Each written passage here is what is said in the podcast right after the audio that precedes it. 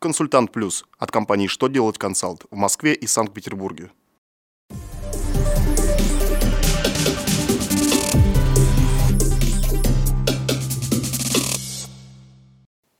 Добрый день! Для вас работает служба информации телеканала «Что делать ТВ» в студии Ольга Тихонова. В этом выпуске вы узнаете – можно ли привлечь к дисциплинарной ответственности сотрудника, который опоздал из-за погодных условий или транспортных перебоев? Как изменились правила обжалования закупок по 223 ФЗ?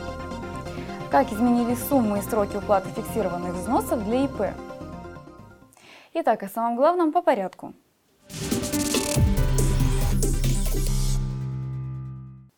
Роструд сообщил, что за опоздание из-за перебоев в работе транспорта, вызванных погодой, сотрудника нельзя привлечь к ответственности. Представитель трудового ведомства напомнил, что работодатель может привлечь сотрудника к дисциплинарной ответственности за опоздание без уважительных причин. При этом перед взысканием у сотрудника необходимо потребовать письменно объяснить, почему он опоздал. Если причина опоздания сотрудника уважительная, то привлекать его к ответственности нельзя. Ведомство сообщило, что перебой в работе общественного транспорта, вызванные тяжелыми погодными условиями, можно считать уважительной причиной для опоздания.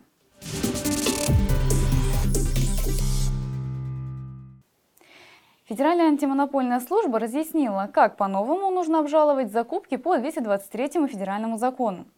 Как сообщил антимонопольный орган, жалобы на действия заказчика, комиссии по закупкам или оператора электронной площадки будут рассматриваться только в том случае, если в них будут содержаться сведения о нарушении положения закупки 223 федерального закона или его подзаконных актов. Жалоба будет рассматриваться строго в пределах указанных нарушений, решения по ней антимонопольные органы должны выдать по всем выявленным нарушениям. Кроме того, антимонопольная служба сообщила, что если жалобу подает лицо, не подававшее заявку, после истечения сроков подачи заявок, то ее не будут рассматривать. Однако об этом должны уведомить в течение трех рабочих дней с момента, когда жалоба поступила в антимонопольные органы.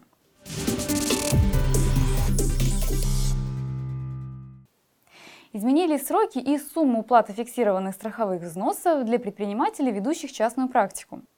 Федеральная налоговая служба сообщила о новых суммах фиксированных платежей на обязательное медицинское и пенсионное страхование для предпринимателей, у которых нет наемных работников. К ним относятся адвокаты, нотариусы, медиаторы, арбитражные управляющие, патентные поверенные и другие участники. Для индивидуальных предпринимателей с годовым доходом до 300 тысяч рублей взносы на обязательное пенсионное страхование составят 26 545 рублей в год. Если же доход выше установленного лимита, то с суммы превышения нужно заплатить 1%, но не больше восьмикратной суммы фиксированного взноса. На обязательное медицинское страхование взносы составляют 5840 рублей. Уплатить страховые взносы по новым правилам необходимо до 1 июля, следующего за расчетным периодом.